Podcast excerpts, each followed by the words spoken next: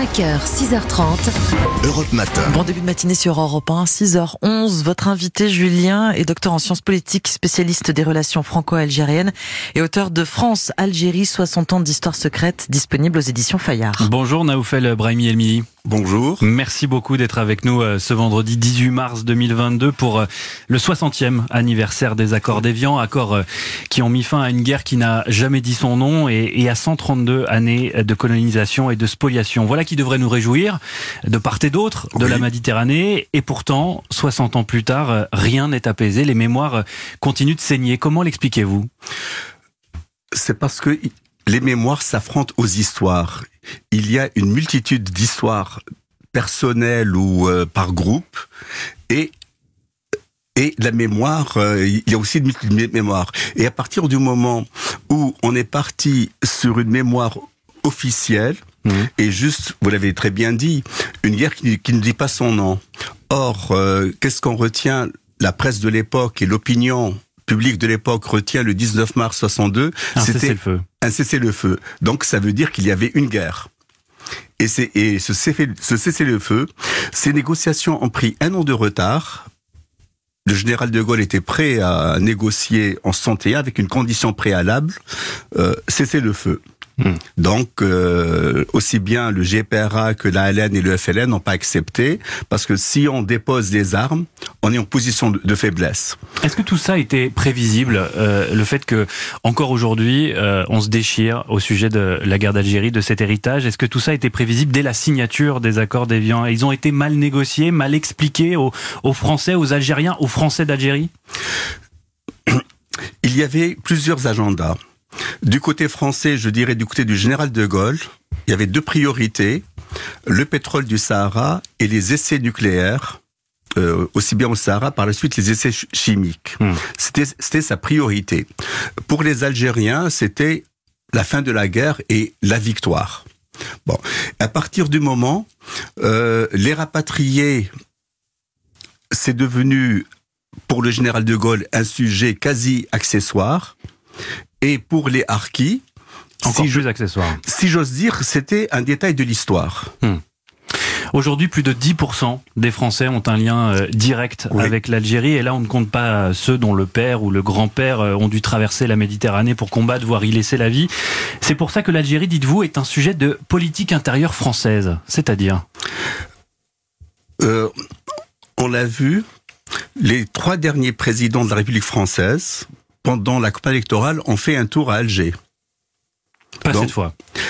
Cette fois-ci, euh, euh, la zémourisation de l'espace politique hmm. a rendu les a fait croire aux candidats que se rendre à Alger était radioactif. Donc ce n'est pas la pandémie puisque aussi bien Zemmour que Valérie Pécresse se sont rendus à Erevan. En Arménie, oui. En Arménie. Donc c'était pas la pandémie. Ce qui fait à partir du moment où, selon les sondages, un gros tiers euh, de l'opinion française est, est prête à voter pour les extrêmes droites. Donc partir à Alger, c'était pas la chose la plus indiquée. Hmm.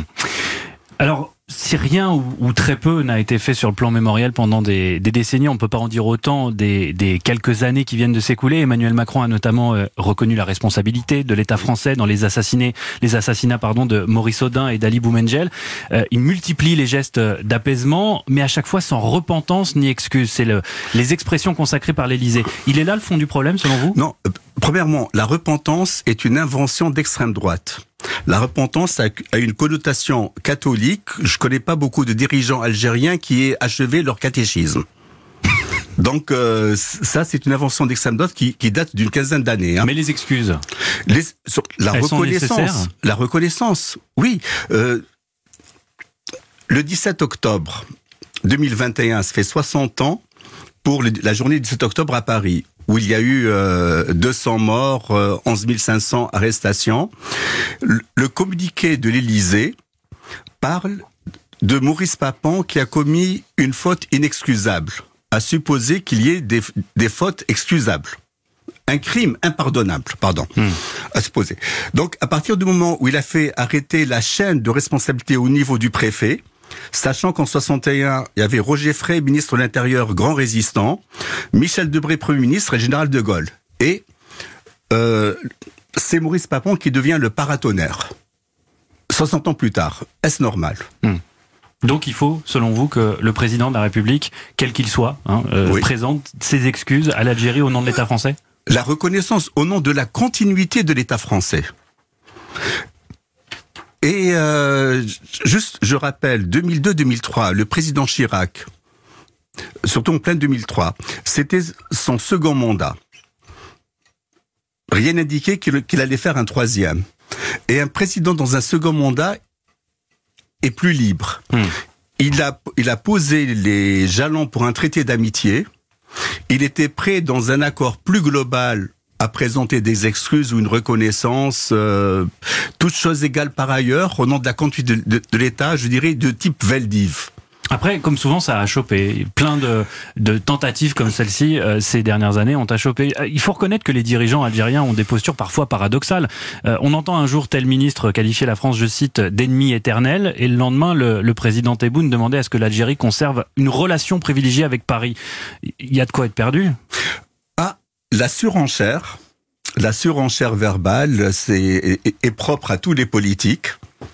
Et de part et d'autre, au moment où Chirac était précisé le traité d'amitié, il a été trahi par sa propre majorité, qui, a fait voter cette loi sur la reconnaissance des bienfaits de la colonisation. Hmm. Donc, chaque parti subit la surenchère. Mais est-ce qu'à vos yeux, Naoufel Brahimi Elmili, la classe politique algérienne vit sur une rente mémorielle, comme l'a affirmé Emmanuel Macron En clair, qu'Alger se sert de la France comme d'un repoussoir un peu facile pour faire oublier ses propres errements ça a changé. Bon, euh, ce que le président Macron appelle la rente mémorielle, c'est la légitimité révolutionnaire, qui était le socle du pouvoir. Euh, bon, Bouteflika, qui est mort, c'était le dernier président issu de ce qu'on appelle la famille révolutionnaire. Hmm. Maintenant, on a affaire à une nouvelle génération. Euh, c'est une logique biologique. Hein. Hmm. Euh, ils étaient jeunes en 54, euh, en 2022, ils sont moyennement là. Hmm. Merci beaucoup, Naoufel Brahimi Elmini, d'avoir répondu à nos questions ce matin. Je rappelle le titre de votre ouvrage, France-Algérie, 60 ans d'histoire secrète. C'est aux éditions euh, Fayard. Et puis ne manquez pas euh, notre podcast sur cet anniversaire des accords d'Évian. Ici, Alger, Europe numéro 1. Quatre épisodes disponibles dès maintenant sur euh, toutes vos écoutes, toutes vos plateformes d'écoute. Très bonne journée à vous.